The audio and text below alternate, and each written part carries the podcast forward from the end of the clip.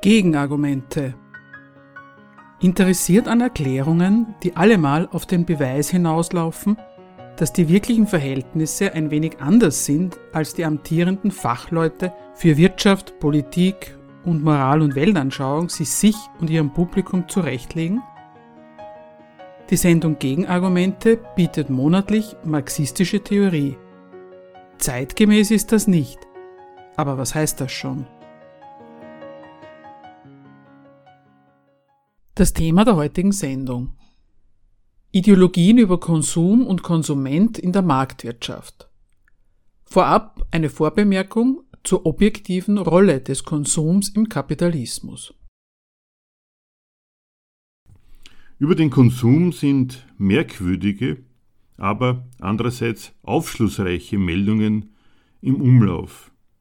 Des Öfteren muss er beispielsweise angekurbelt werden. Konsum wird tatsächlich gefordert, damit es wieder mehr Wachstum gibt. Konsum ankurbeln für mehr Wirtschaftswachstum. Das sagt schon viel. Wer sagt, er will den Konsum ankurbeln, damit es mehr Wachstum gibt, der gibt zu, Wachstum ist nicht das Mittel für Konsum, sondern umgekehrt Konsum ist das Mittel für Wachstum. Im Kapitalismus ist die Versorgung offenbar nicht Zweck und die Produktion das Mittel, um die gewünschten Güter des Bedarfs zu liefern, umgekehrt. Der konsumtive Bedarf ist das Mittel, um den Zweck Wachstum in den Unternehmen voranzubringen. Als Anschub kommt eine Größe deswegen auf keinen Fall in Betracht. Das Einkommen der arbeitenden Menschheit, das über die Fähigkeit zum Konsumieren und den Umfang des Absatzes am Warenmarkt der Verbrauchsartikel entscheidet. Stattdessen werden lieber Konsumklima und Konsumlaune gepflegt und der Verbraucher mit Optimismus statt Krisengeräte versorgt, damit er seine Ersparnisse oder einen Kredit für zusätzliche Anschaffungen strapaziert. Das ist nämlich ein bilanzunschädlicher Beitrag des Konsums zum Wachstum. Der Grund für solche Merkwürdigkeiten liegt in der gültigen kapitalistischen Rechnungsweise der Unternehmen. Das Einkommen der Leute ist auf dem Markt als Realisierungsmittel für den Umsatz der Waren gefragt und kann in dieser Hinsicht gar nicht groß genug sein. Andererseits ist dasselbe Einkommen in der betrieblichen Bilanz Lohnkost, nötige Ausgabe für den Gewinn, den zugleich schmälert und daher möglichst knapp bemessen wird.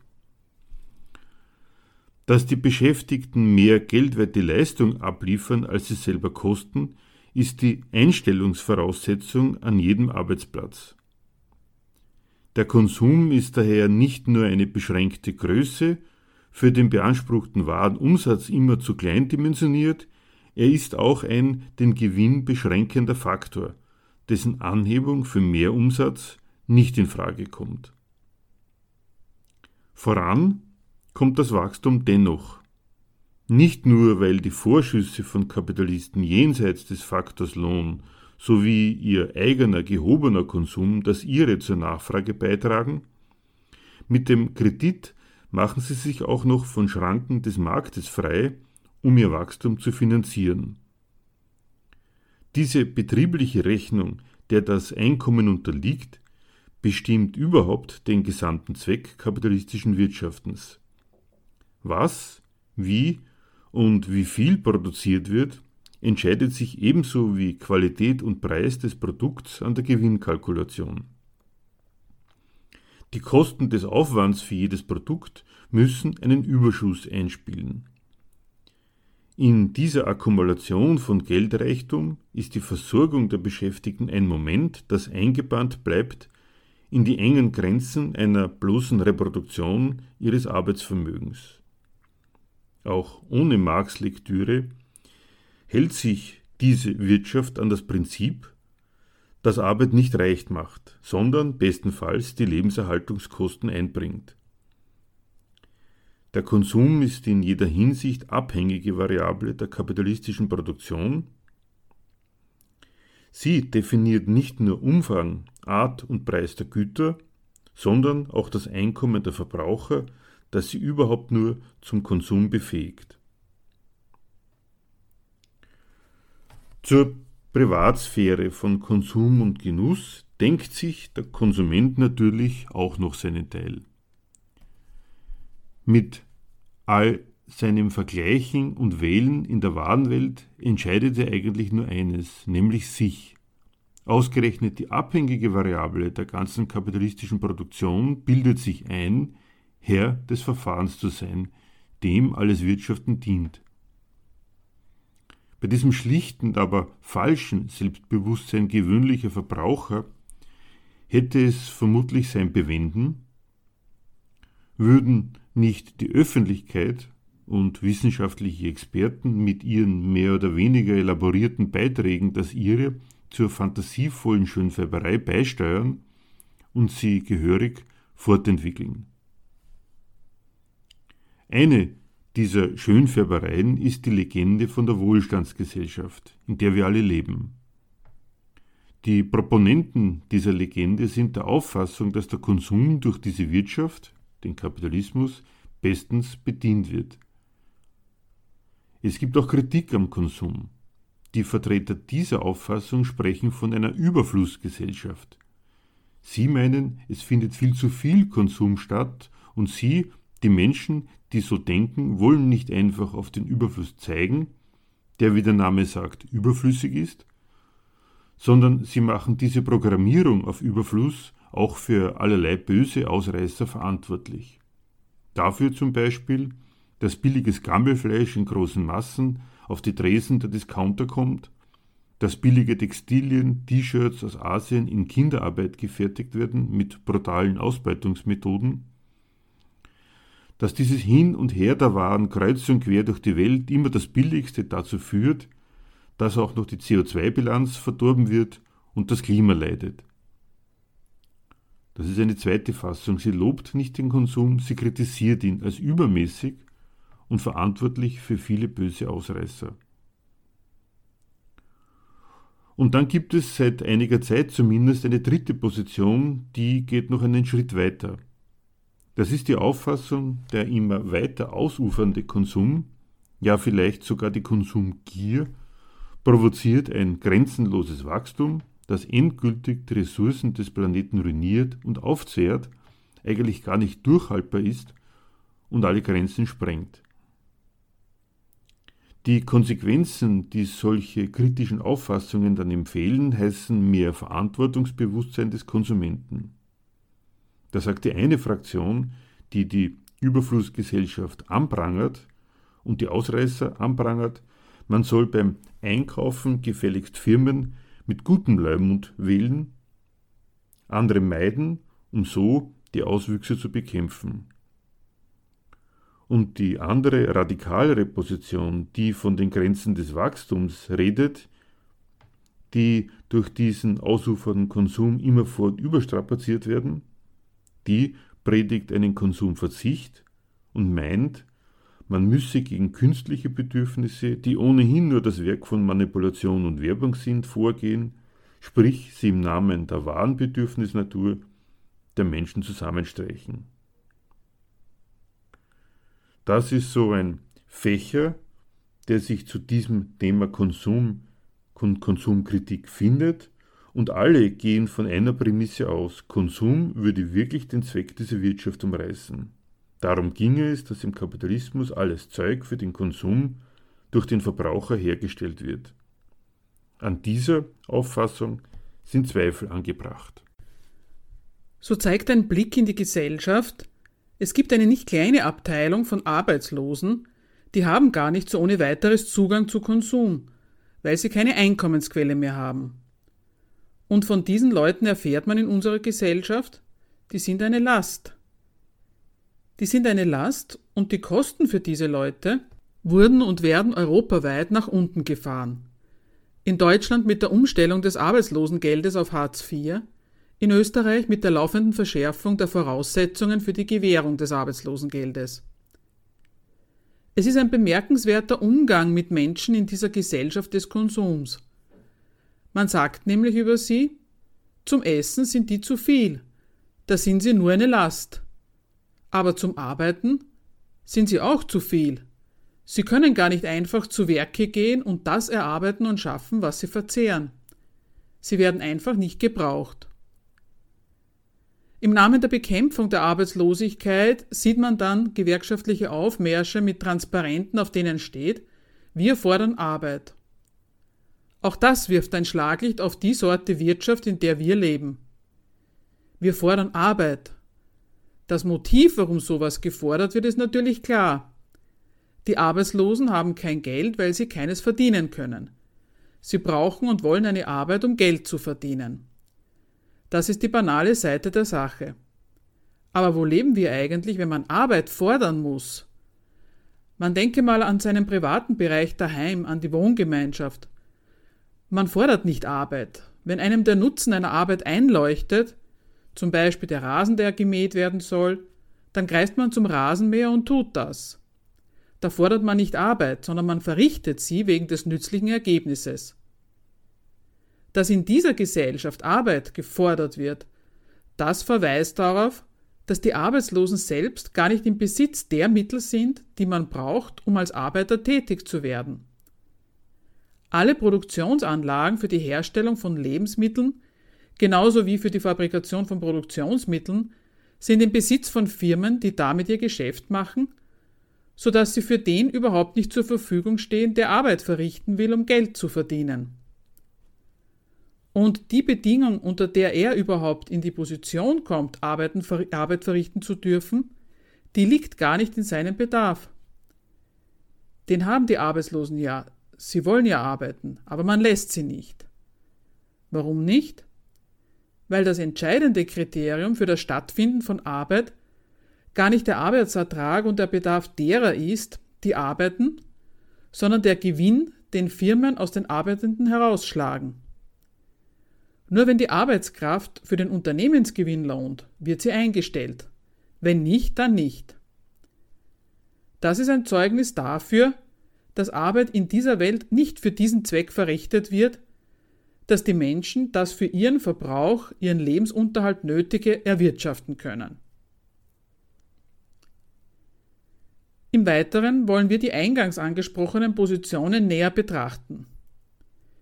Erstens die Wohlstandsgesellschaft.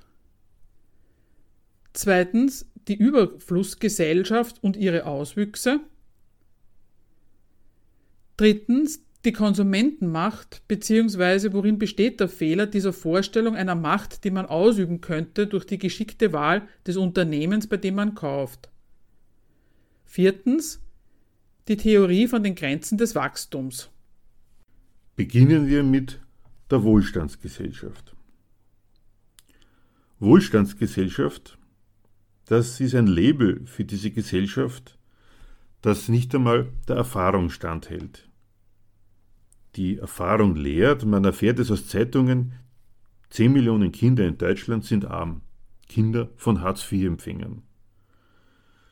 Das ermitteln nicht irgendwelche kommunismusverdächtige Gruppen, sowas ermittelt in Deutschland der Paritätische Wohlfahrtsverband. In dieser Gesellschaft redet man von einem Armutsrisiko Kind. Ein Kind ist eigentlich ein Risiko für nichts. Was das Kind zum Risiko macht, ist nicht das Kind, sondern die Einkommensquelle des Erzeugers. Der Lohn mag vielleicht ihn, vielleicht auch noch die Frau tragen, aber sobald ein dritter Esser dazukommt, wird die Sache riskant. Das wirft ein Licht auf die Erwerbsquelle, 30 Prozent aller Menschen leben in Deutschland in einem sogenannten Niedriglohnsektor. Es hat dort einen Kampf um Mindestlohn geben müssen. Alles das sind jedermann zugängliche Informationen. All das sind einfache Tatsachen. Da ist noch gar keine Theorie im Spiel. Es sind Tatsachen, die sich überhaupt nicht decken mit dem Etikett Wohlstandsgesellschaft. Die Menschen, die das machen und die sagen, doch, doch, wir leben in einer Wohlstandsgesellschaft, wie verteidigen die diese angesichts der eben zitierten und allseits bekannten Fakten kontrafaktische Behauptung?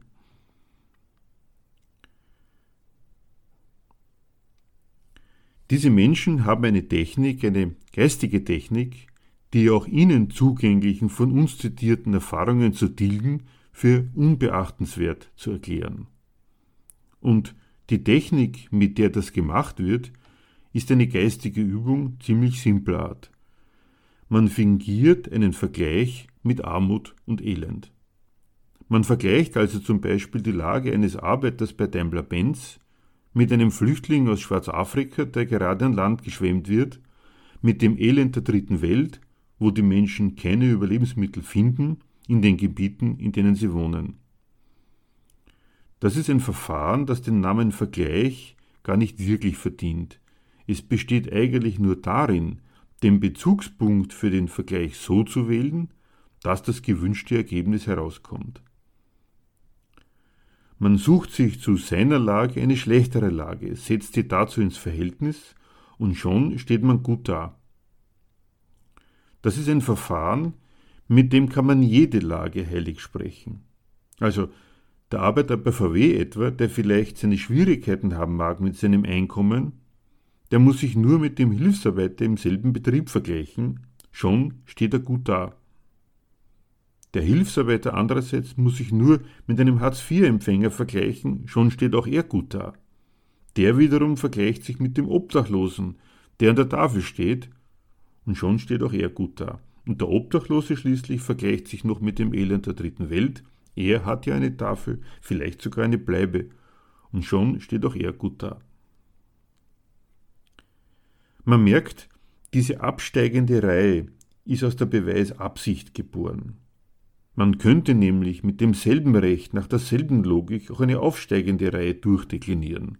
Man könnte ja sagen, ich vergleiche mich als der Lohnempfänger bei Daimler-Benz mit dem Gehalt des Abteilungsleiters, mit dem des Direktors, man könnte einfach seine eigene materielle Lage statt mit dem Elend entfernter Weltgegenden mit dem Reichtum hierorts vergleichen.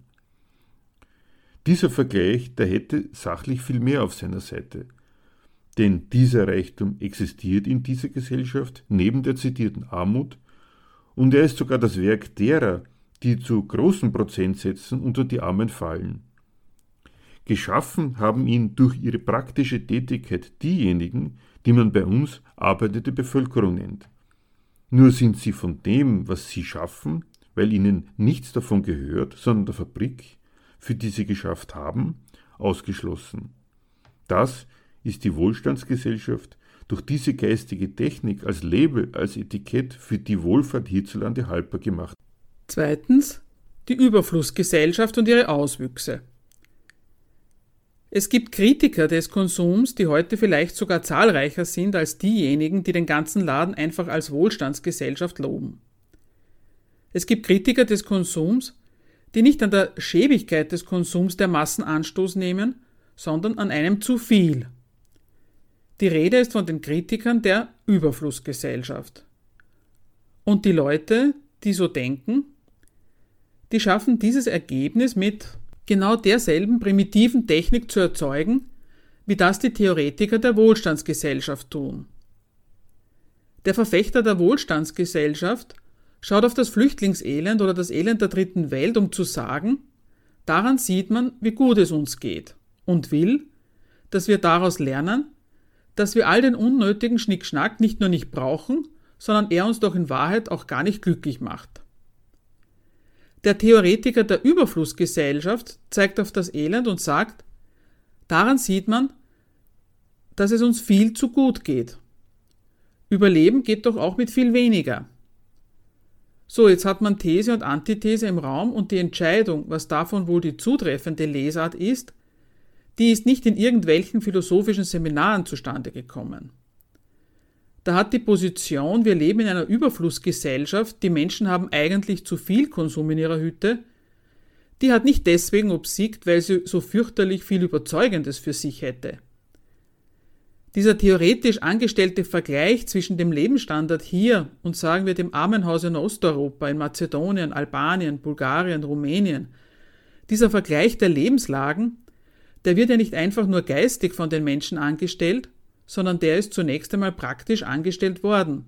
Sie sind verglichen worden und zwar im globalisierten Kapitalismus von Unternehmen, von Unternehmen wie VW, Nokia, die längst nicht mehr nur auf diesem Boden, also in Zentraleuropa, aus Arbeitern ihr Kapital schlagen, sondern die durch die Öffnung der Grenzen mobil geworden sind, ihre Fabrikanlagen, ihre Investitionssummen auch noch in den letzten Winkel nach Osteuropa schleppen. Und jetzt können Sie die Menschen vergleichen in ihren Lebenslagen und Sie übermitteln ihnen diese Botschaft. Ihr in Deutschland, ihr in Österreich seid einfach zu teuer, gemessen an dem, was ein Arbeitnehmer in Rumänien bekommt, der unsere Handys zusammenlötet. Da findet gar nicht der Vergleich der Lebenslagen durch Menschen statt, sondern sie unterliegen einem Vergleich, der praktisch mit ihnen angestellt wird und ihnen sagt, euer Lebensstandard ist der schiere Überfluss, gemessen an dem, was wir für die armen Schlucker in Osteuropa zahlen, die für uns dieselben Produkte an denselben Maschinen fertigen. Also heißt der Beschluss, da gibt es viel Überflüssiges abzubauen. Und diesen Anspruch haben sich viele Menschen zu Herzen genommen, die begleiten das mit dem Seufzer, ja, das stimmt. Vieles braucht man doch wirklich nicht. Braucht man wirklich jedes Jahr einen Urlaub? Braucht man wirklich unbedingt das Auto? An diesen Seufzern ist der Maßstab bemerkbar. Dieses Brauchen ist der armselige Maßstab der puren Notwendigkeit des Zurechtkommens. Mit Wohlstand, mit einem schönen Leben hat das gar nichts zu tun. Es ist das, sich auf den puren Maßstab der Notwendigkeit verpflichten lassen, des Brauchens in einer Welt, in der es einen wahren Reichtum im Überfluss gibt, aber halt nur nicht zugänglich und erschwinglich für das Gros derer, deren Einkommen von eben der Sorte Unternehmertum so kärglich bestückt wird, das auf der anderen Seite den Markt mit einer Unzahl von Waren beliefert.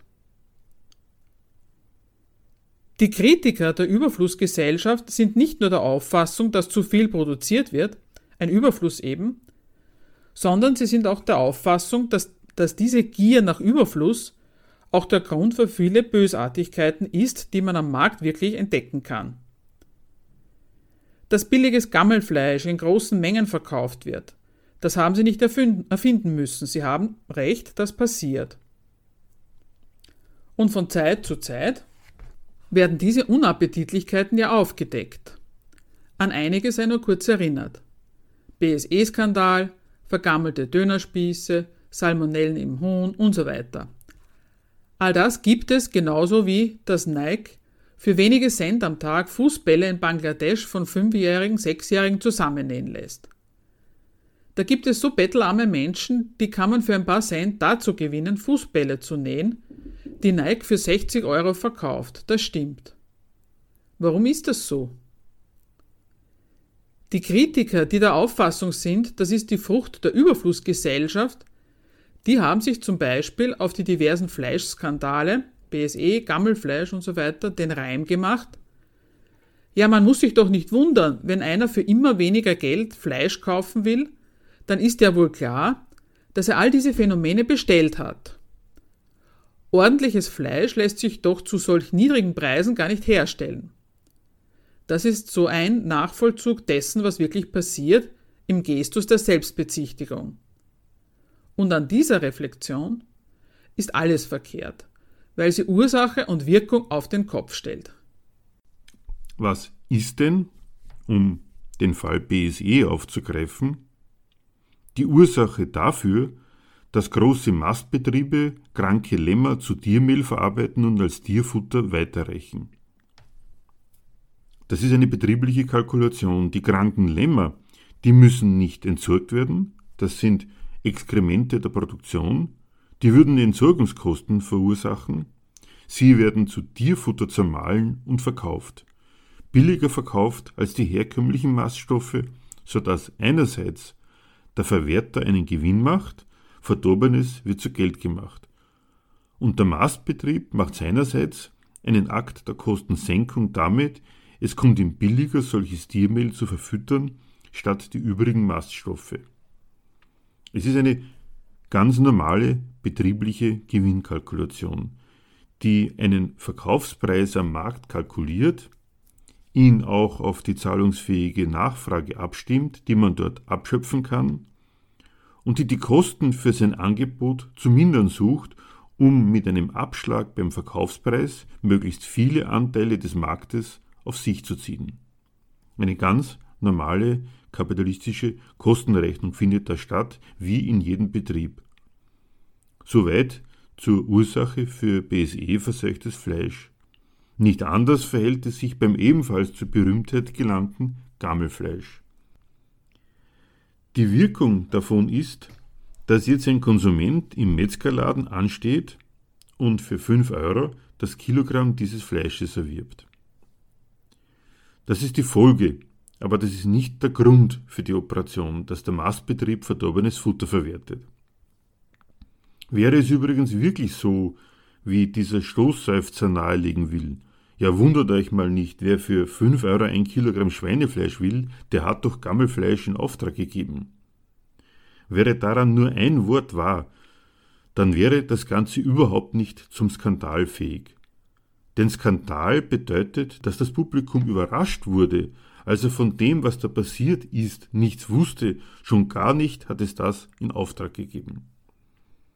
So wird aber gedacht, es wird ja grundsätzlich die Auffassung vertreten, dass böse BSE-verseuchtes Fleisch und Gammelfleisch in der Ernährungsindustrie, die Billig-T-Shirts, die aus Kinderausbeutung stammen. Dieses Böse kommt dadurch in die Welt des Marktes und des Konsums, weil gierige Konsumenten, die immer mehr für immer weniger Geld wollen, den schwarzen Schafen der Branche das Geschäft überhaupt erst ermöglichen. Und mit dieser grundsätzlichen Überlegung ist auch klar, wer genau da am Pranger steht. Die, die immer schon mehr wollen, als sie eigentlich bezahlen können. Das sind ausgerechnet die kleinen Leute mit dem schmalen Einkommen. Ja, die Ministerialräte und die Chirurgen, die haben dieses Problem nicht, unbedingt diese Produkte nachfragen zu müssen. Aber das Gros einer arbeitnehmenden Bevölkerung muss mit einem Budget wirtschaften, das von einer Unternehmenswelt, die derlei Gammelware produziert, so definiert worden ist, dass es für die Menschen Probleme aufwirft, damit ihr Leben zu bestreiten. Diese Auffassung, da wird immer mehr Zeug nachgefragt von den Massen für immer billigeres Geld, die begeht den theoretischen Fehler, dass einem angeblichen Übermaß an Produktion, einem zu viel an Produktionsmasse angelastet werden soll, was gar nicht aus dem Übermaß der Produktion, sondern aus dem Prinzip der Produktion folgt. Warum wird verdorbenes Tiermehl zu Futter verarbeitet? Warum wird ein T-Shirt bei irgendwelchen Nähfabriken in Bangladesch von HM in Auftrag gegeben? Weil es billig ist. Man muss sich auch einmal die billigen Wahrheiten auszusprechen trauen. Das ist der banale Grund. Das liegt nicht an der Menge die die in Auftrag geben, sondern daran, dass sie mit billigen Kosten möglichst viel Gewinn machen wollen. Ebenso ein Unfug, der sich in Bezug auf die Verantwortlichkeit des Konsumenten festgesetzt hat, ist, wenn immer auf die Massentierhaltung gezeigt wird. Masse, Masse, das soll Sünde sein. Masse ist tatsächlich überhaupt kein Problem, auch nicht bei Tieren. Wenn man viele Tiere hält, dann kann man die auch auf schöne große Weiden stellen. Die müssen halt groß genug sein. Im kapitalistischen Betrieb sieht das anders aus. Die Bilder, auf die gedeutet wird, die kennt man und die sind widerlich. Die Viecher auf engstem Raum in Ställen stehend, wo sie in ihrem eigenen Mist ausharren, deswegen mit Antibiotika vollgepumpt werden, damit sie nicht von ihren eigenen Exkrementen krank werden. Derlei folgt aber gar nicht aus der Menge der Tiere, das folgt aus dem Zweck der Tierhaltung, der kapitalistischen, dem kapitalistischen Zweck. Da gibt es Häuser, wo Kühe in mehreren Stockwerken gehalten werden, auf Stahlrosten, wo sie nach unten durchscheißen, nie mehr auf eine Weide kommen, damit sie bewegungsarm in möglichst kurzer Zeit Gewicht zulegen. So wird mit denen Verfahren zum Zweck, mit möglichst wenig Kosten in möglichst kurzer Zeit, ein möglichst großes Schlachtgewicht zu erwirtschaften. Im Kapitalismus gibt es das Ideal einer Landwirtschaft ohne Land. Land kostet, das muss man pachten vom Grundeigentümer, womöglich kaufen, also bauen sie ihre mehrgeschossigen Zuchtanstalten. Jetzt, nachdem die Konsumenten sich angewidert von diesen Bildern abwenden, mit der falschen Schlussfolgerung im Kopf, das kommt von der Gier des Konsumenten, der immer mehr für immer weniger Geld verlangt, will man Konsumentenmacht aufbauen, verantwortungsbewusst handeln, man will beim Einkauf nach ethischen Gesichtspunkten entscheiden, vielleicht auch mal hier oder dort einen Kaufboykott veranstalten.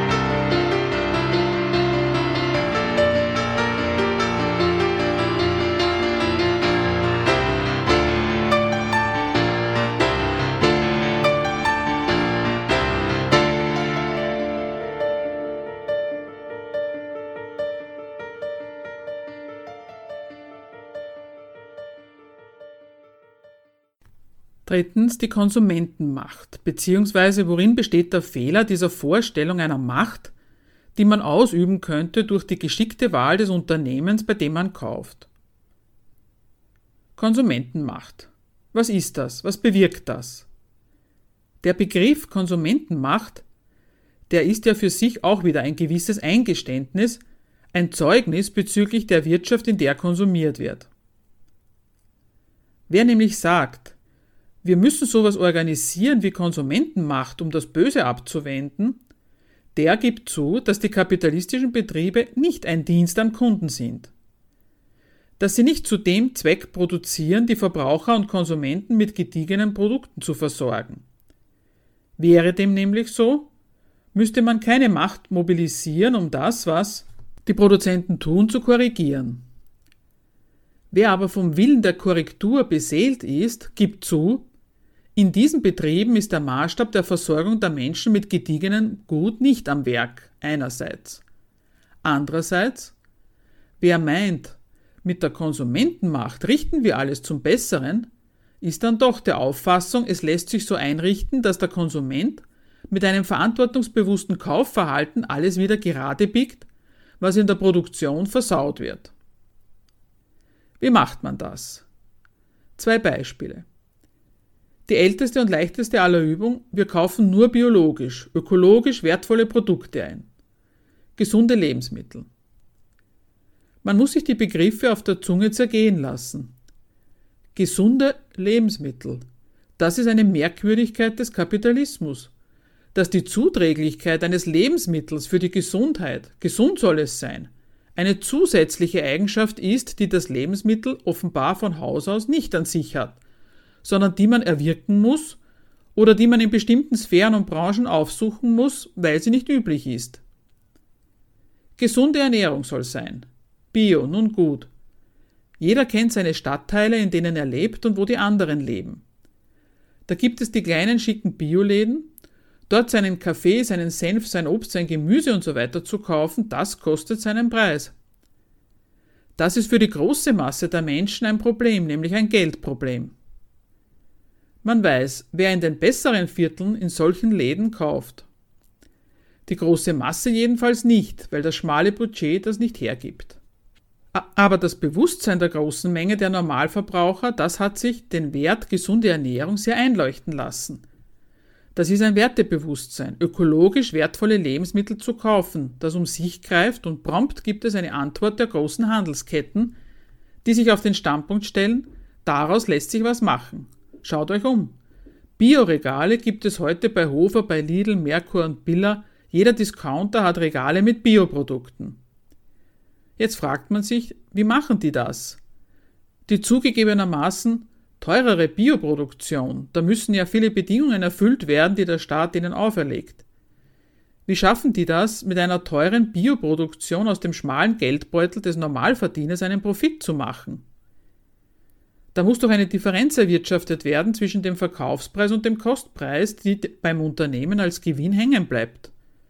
Ja, und siehe da, man kann auch aus vergleichsweise kleineren Verkaufspreisen als in den Edelbioläden einen schönen Gewinn am, im Biosegment schlagen, wenn man nur die Kosten genug senken kann. Und wie geht das? Ja, eben so, wie man aus den Zeitungen erfährt. Bioläden kommen in die Schlagzeilen, weil sie radioaktiv verseuchtes Hühnerfutter aus der Ukraine verwenden. Die Gemüse von Demeter werden auf riesigen Plantagen in Nordmarokko gezogen, auf Plantagen am Gürtel des Mittelmeers, wo die ärmsten Schlucker aus dem Maghreb für wenige Euro die Woche dieses Gemüse anbauen und wo das Grundwasser für diese Plantagen vernutzt wird, sodass am, im, am südlichen Rand der Anbaugebiete die Menschen kein Trinkwasser mehr haben. Ja, da merkt man, die Konsumentenmacht, die von den großen Discountern beantwortet und bedient wird, die zeigt Wirkung, nur nicht die gewollte. Wenn Bio-Anhänger sowas zur Kenntnis nehmen, dann wendet sich ihr Blick weniger auf die elende Tagelöhnerei auf den Plantagen etwa in Marokko, als auf einen anderen zweiten Umstand. Die entdecken nämlich, dass dieses Biogemüse, wenn es ausgerechnet in Marokko angebaut wird, mit riesigen Frachtern nach Europa geschafft wird, Frachtern, die unglaublich hohe Dampffahnen hinter sich herziehen und sehr viel Ruß und Staub und CO2 in die Luft ausstoßen. Das ist ja auch so ein Gesichtspunkt des verantwortungsbewussten Konsumenten. Der CO2-Ausstoß soll begrenzt werden, weil das Klima darunter leidet. Und deswegen heißt die Empfehlung verantwortungsbewusster Käufer, man möge doch regional einkaufen regionale Produkte verzehren und auf die aus der Ferne verzichten. Das ist auch so eine Empfehlung, bei der man auch mal auf die Praxistauglichkeit achten sollte. Wie geht denn das jetzt, wenn die Spargelsaison etwa beginnt? Na ja, gut, also als verantwortungsbewusster Konsument, der sich diesen Stiefel anzieht, lässt man mal die Finger weg vom Spargel aus Spanien oder Griechenland, weil der hat ja dank der Transportwege bis Wien eine ziemliche CO2-Packung auf dem Rücken. Gut, dann kaufen wir eben aus der Region. Wer sticht hier in der Region den Spargel? Das sind die armen Leute, die aus Rumänien, Slowakei oder Bulgarien anreisen und den Spargel hierzulande stechen. Jetzt braucht man aber schon mal einen Taschenrechner und viel Kenntnis in Physik, um mal zu vergleichen, was mehr wiegt, der CO2-Ausstoß, den der Spargel von Griechenland bis Wien auf dem Buckel hat, oder der CO2-Ausstoß, den die Spargelstecher aus Rumänien mit ihren Dreckschleudern auf der Autobahn hinterlassen. Was sieht man an diesem Beispiel? Es ist gar nicht so leicht, eine Geschäftsrechnung zu, überlisten, deren Prinzip man nicht angreifen will. Dieselbe Geldrechnung, die die Quelle aller Übel und Misslichkeiten ist, dieselbe Geldrechnung, die soll das Heilmittel dagegen sein, eben bei Entzug der Kaufkraft. Der Konsument denkt, wenn ich bei einem bösen Unternehmen A Kaufkraft entziehe, dann wird er abgestraft für sein schäbiges Produkt, quasi eine erzieherische Maßnahme mit Aussicht auf Besserung, vielleicht, oder er geht unter. Aber der Entzug der Kaufkraft an der Stelle A kann ja überhaupt zu nichts anderem führen, als die Kaufkraft der Stelle B hinzustecken. An irgendeiner anderen Stelle wird eingekauft. Das ist ein Widerspruch, der von denen, die das praktizieren, deswegen nicht ernst genommen wird, weil sie sagen, das mag schon sein, dass ich mich mit meinen Kaufentscheidungen a. enthalte ich die Kaufkraft vor aber b spreche ich sie zu, innerhalb des Feldes des Gelderwerbs und der Konkurrenz der Firmen um dieses Geld bewege. Aber ich bin ja auch gar nicht der Auffassung, dass das Übel von der Geldrechnung kommt, vom Geschäft und seinen Kalkulationen, sondern dass das vom unverantwortlichen Geschäft herrührt. Der macht einen Unterschied zwischen Profit und Profitgier. Das ist ein theoretischer Fehler, dass die ökonomische Sache, um die es geht, der Profit und die Kalkulation, die die skizzierten Wirkungen nach sich zieht, als solche überhaupt nicht ernst genommen werden. Nicht der Profit wird als Grund ernst genommen, sondern die Stellung des Unternehmers zum Profit. Ist er gierig oder nicht? Das ist ein Fehler, weil im Profit der ganze Gegensatz zum Verbraucher wie zum Lohnempfänger fix und fertig vorliegt. Jeder Euro weniger Lohn ist ein Euro mehr Gewinn. Jeder Euro weniger an Kost ist ein Euro mehr an Einnahme. Gewinn beim Verkaufspreis. Dieser Gegensatz liegt mit diesem Begriff, dass der Überschuss des Unternehmens Ziel ist, fix und fertig vor. Dazu braucht es nicht eine extra schäbige Stellung noch dazu. Weil es genau so ist, sind ja auch die verantwortungsbewussten Konsumenten immer und immer öfter enttäuscht. Die geben ja bekannt oder nehmen zumindest zur Kenntnis, dass auch die Biobetriebe es nach dieser Geldrechnung schaffen, Dioxin ins Hühnerei zu zaubern. Wer mit einem komplizierten PC-Verfahren zum Beispiel andererseits umgestellt hat auf grünen Strom, der erfährt dann schon mal nachhinein in der Zeitung, dass Yellow den Atomstrom aus Belgien unter seinen grünen Strom mischt. Warum die Biosphäre ein Nischengeschäft ist und ein Nischengeschäft bleiben wird. Jedenfalls, wenn es nach den Prinzipien dieser Produktionsweise im Kapitalismus und nach dem Willen des Gesetzgebers geht. Die deutsche Bundesregierung zum Beispiel hat 2001 in Bezug auf die ökologische Landwirtschaft ein Ziel vorgegeben, das besagt, angestrebt wird, 20 Prozent der landwirtschaftlichen Fläche soll mit Bioanbau bearbeitet werden. Tatsächlich ist es dann in Deutschland bei unter 10 Prozent geblieben. Eine naive erste Frage wäre, wenn Bio so gesund ist, warum dann nur 20 Prozent? Warum denn nicht 100 Prozent? Die deutsche Regierung weiß, am Standort Deutschland ist für die Konkurrenzfähigkeit der Unternehmungen ein billiger Lohn, der viel Leistung mit sich bringt, das Mittel der Wahl. Und die Billigkeit des Lohns der großen Massen, dieser Lohn gibt einfach nicht her, was eine echte Bioproduktion am Preis verlangen muss, um auf ihre Kosten noch den entsprechenden Gewinn einzufahren. Auch das ein Eingeständnis, dass sich mit einem normalen Lohnarbeitereinkommen dieser Aufwand für eine besser gestellte Art von Ernährung einfach nicht verträgt. Was leistet also unterm Strich die Sache mit der Konsumentenmacht? Objektiv nichts, weil alle Geldrechnungen, die die zu Recht angeprangerten sogenannten Ausreißer hervorbringen, in Kraft bleiben. Die bleiben in Kraft und damit auch die Schweinereien, die sie immer mal wieder als Skandale öffentlich hervorbringen.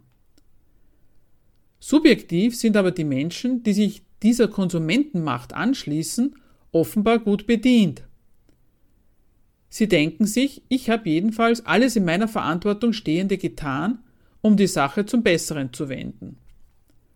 Und wenn man so denkt, dann hat man leider für alles, was jetzt im Gefolge an weiteren Skandalen der kapitalistischen Lebensmittelindustrie aufs, aufs Tablett kommt, eine Theorie parat, die nicht angenehm ist. Denn wenn man der Auffassung ist, mit seinem verantwortungsbewussten Verhalten als Konsument hätte man es doch in der Hand, die Produktion auf genau das festzulegen, was dem Konsumenten frommt, dann bleibt eigentlich als Erklärung für immer weiter auftretende missliche Wirkungen nur eines.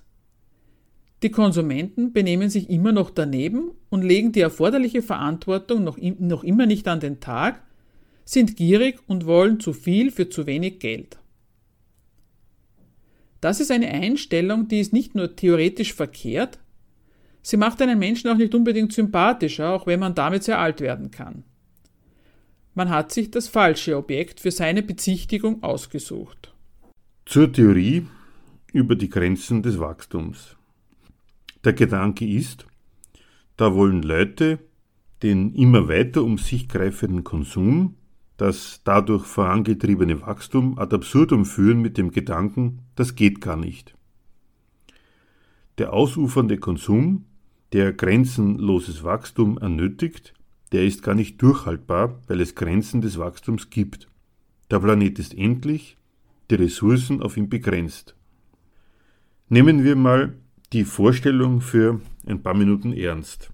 Die Vorstellung von der Endlichkeit des Planeten als Wachstumsschranke.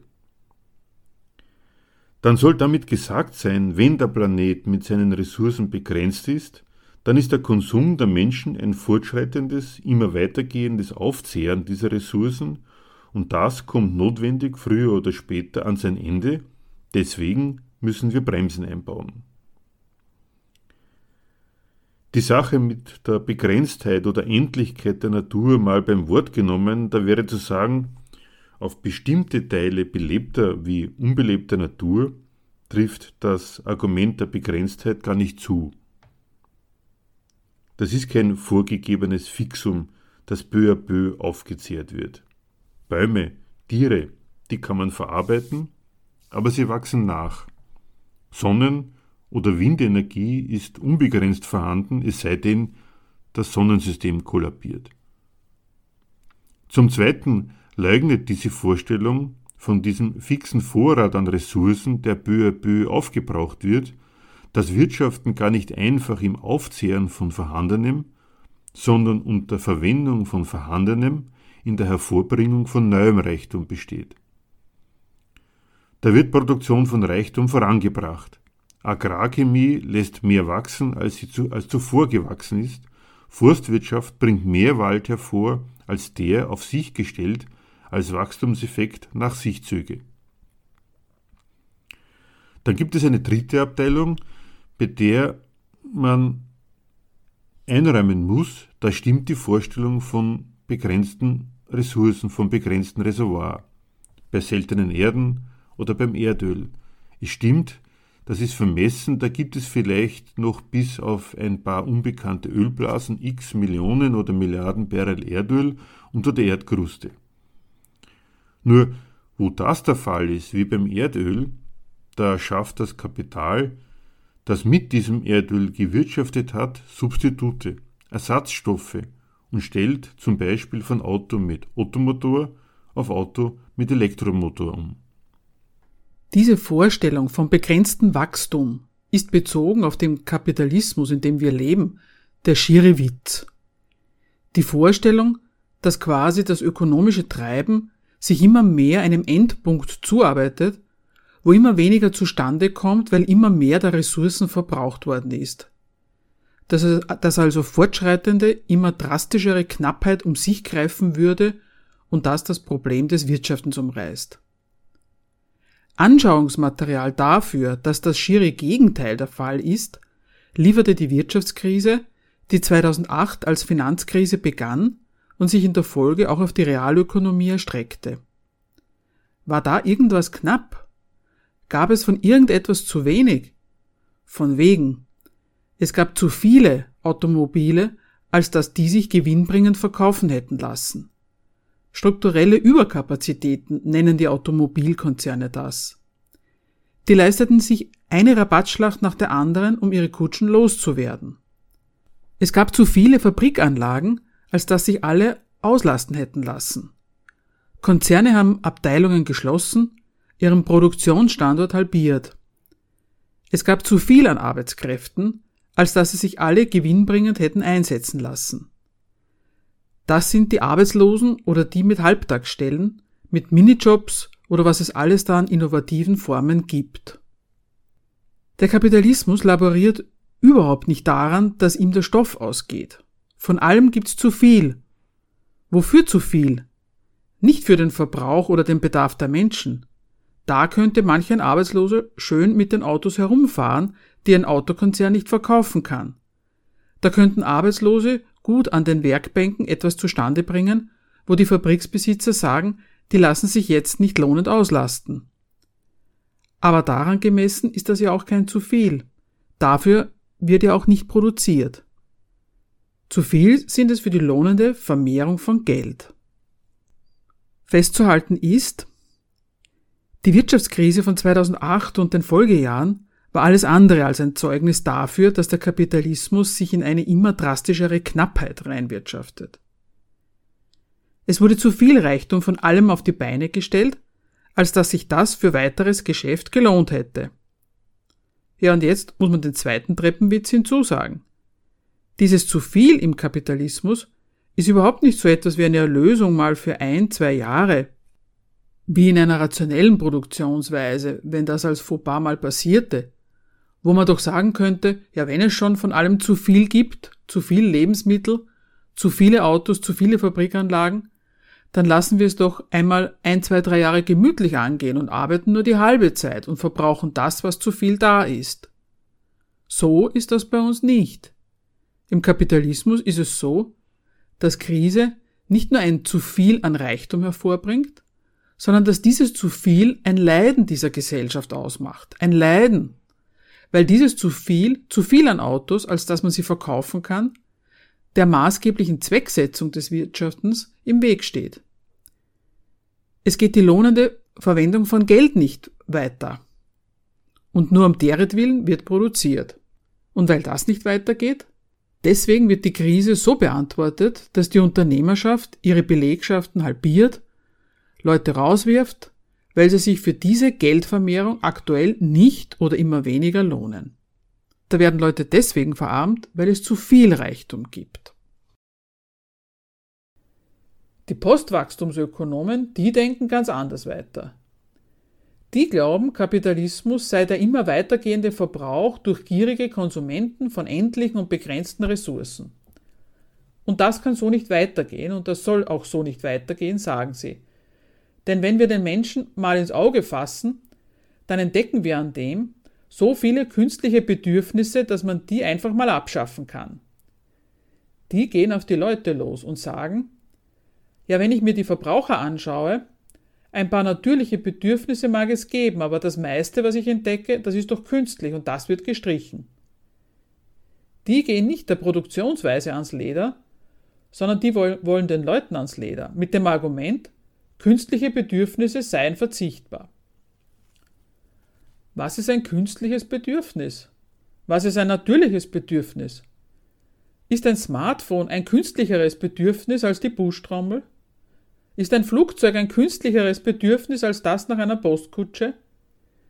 Das eine wie das andere erfüllt ein Bedürfnis. Aber man soll denken, das, was quasi das historisch Frühere ist, das ist näher an der Natur. Keines von denen ist Natur, sondern die Bedienung eines Interesses, im Kapitalismus ein schlecht bedientes Interesse. Interessenbedürfnisse haben diese Eigenschaft gar nicht, dass man sie der Natur oder der Kunst zuschlagen kann. Das sind vom Menschen gewählte Willensinhalte, die er sich durch die Herstellung von Nützlichem erfüllt. Und es ist selbst da so, wo wirklich ein Stück Natur den Menschen zu einem Bedürfnis antreibt, der Hungertrieb zum Beispiel. Der ist wirklich in der Natur des Menschen vorfindlich, den hat er nicht erfunden, den hat er einfach. Aber den in seinem Bewusstsein aufzunehmen und zu sagen, gut, dafür will ich jetzt Befriedigung schaffen, dieser Akt, der verlässt ganz das Feld der Natur und beginnt die Stoffe aus der Natur zu verarbeiten und entweder bloß eine sättigende Mahlzeit oder wie ein Sternekoch eine schmackhafte Mahlzeit zuzubereiten. Sachlich existiert die Unterschiedlichkeit zwischen künstlichem und natürlichem Bedürfnis gar nicht. Die folgt nur aus dem Willen zu einer moralischen Selektion am Bedürfnis, um zu sagen, das, was wir den Menschen an Bedürfnisverzicht abverlangen, das verlangen wir ihnen ab im Namen ihrer natürlichen Bedürfnisse. So dass es jetzt dazu kommt, dass moderne Ökonomen heute, Postwachstumsökonomen, genauso gegen den Materialismus der Menschen predigen wie Pfaffen. Und dem sollte man sich dann vielleicht doch nicht so vorbehaltlos anschließen.